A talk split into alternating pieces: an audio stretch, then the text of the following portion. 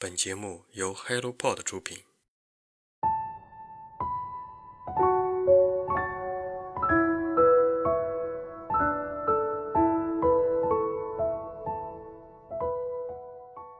你好，我是清河。今天分享的是花城关注收录的张慧文的短篇小说《关于南京的回忆》。张慧文是我近年来很喜欢的青年作家。他一九七八年生，祖籍河南。去年发表在《收获》杂志第二期上的《美人》和发表在《当代》杂志第三期上的《县城美人》，分别以女性视角关注了小城女性艰难的生存状态以及环境对女性命运的束缚。而今天要分享的这篇关于南京的回忆，却是一个温暖的故事。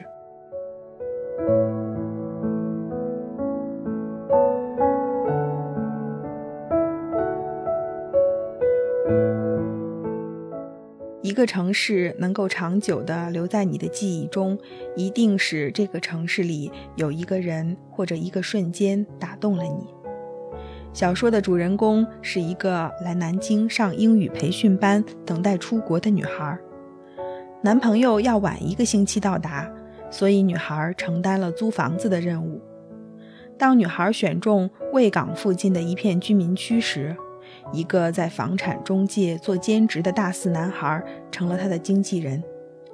一开始，他带着女孩四处看房，女孩对房源的条件并不满意。在天快要黑下来的时候，他带着女孩坐错了公交车。这个小伙子一路带着愧疚找话题聊天，假装成熟，试图化解尴尬。两个人一直走了一个多小时，才走回卫岗。后来，女孩终于选到了满意的房子。男孩因为之前的失误，想把公司给他发的几百元中介费还给女孩，女孩拒绝了。于是，男孩提出拿这笔钱每天请女孩吃饭。在这几天里，男孩给女孩无微不至的关心和帮助，却又恰如其分地保持了距离。他会每天帮女孩买早餐，却一定会等女孩起床给他发了短信才上来。他会帮女孩收拾垃圾、买生活用品，却会在女孩的男朋友打来电话的时候失神地站在阳台。他会给女孩指出自己对面的住所，却从未邀请女孩过去坐坐。他做的一切超出了一个中介对客户应有的殷勤，却从未逾矩，没有说过任何出格的话，没有任何轻浮的举动。面对这样一个温柔、善良，而且比自己小好几岁的男孩，女孩觉得任何拒绝似乎都是粗暴的伤害。他们一起吃饭，一起散步。女孩觉得自己坦坦荡荡、大大方方，尽量避免任何暧昧、扭捏的气氛破坏这种相处。唯一令他们不安的是女孩男朋友的存在，而且即将来南京结束他们的相处模式。最危险的一次是男孩住处的热水器坏了，他拎着东西过来洗澡，洗到一半，让女孩把毛巾递进来。在门缝交接毛巾的一瞬间，女孩感觉他们的手碰到了，于是迅速把手缩回来，毛巾掉在了地上。男孩捡起毛巾，洗完澡迅速离开。女孩不知道男孩是不是故意的，反复思考自己是不是做了什么令他误解的事。第二天早饭后，男孩说中午有事，不一起吃饭了。女孩为了减少见面尴尬，也说自己晚上要去市区见朋友。晚上回来时，发现男孩已经在公交站等她很久了。那天晚上小区停电了，男孩带来了蜡烛和打火机，怕女孩一个人害怕，他一直等到女孩睡着才走。小说在这里通过心理描写，讲述了女孩复杂而温暖的感受，也告诉我们这段回忆之所以难忘的原因。第二天醒来，我感到度过了温暖漆黑的昨夜。这个早晨显得更加清爽舒畅。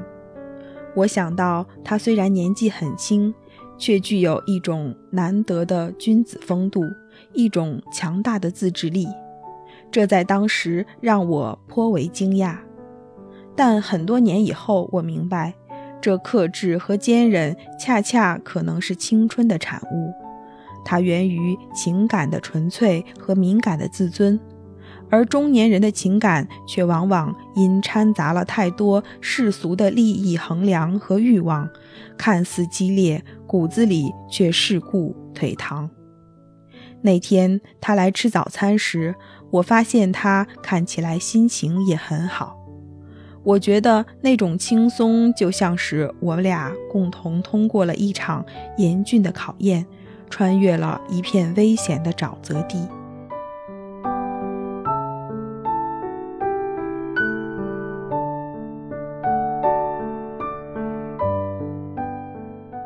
女孩的男朋友来南京那天，男孩坚持把女孩送到火车站，却在火车还有十五分钟到站的时候。默默离开之后，女孩和男朋友一起为新生活忙碌，却没有像之前承诺的那样约男孩来一起玩。男孩主动给她发短信，提出上来看他们的时候，女孩找借口拒绝了。从此，她和这个男孩再无交集。三个月之后，她离开了南京，再也没有回来过。但是因为这个男孩，他对这个城市有了特殊的感情。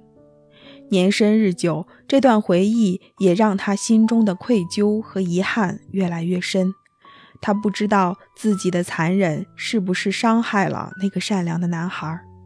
那个已经记不得姓名的男孩，正如南京那个阳台上粉红或是橘黄的光，照亮了生活的某个片段，也永远留在了生命过往的记忆中。张慧文说过：“好小说要能够唤醒人的感受力，要能够拨动心弦，把那些在日常生活里麻木或沉睡的感觉给惊动。”张慧文捕捉人性的闪光，犹如画家捕捉光影的变幻。这样一段难以界定的复杂回忆，给了女孩异乎寻常的温暖，让她在今后的人生中，每当对人性失望的时候，男孩身上珍惜的光，带着南京雾蒙蒙的空气、咸香的熟食味道、菜场的人声鼎沸，还有门口那段洒满夕阳和树荫的散步小路。就会重新唤醒他对这个世界的信心。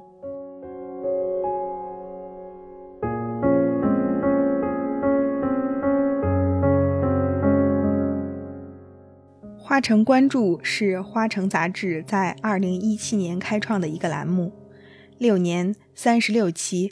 花城关注以栏目为阵地进行文学策展，反思当下社会生活，发现文学新生力量。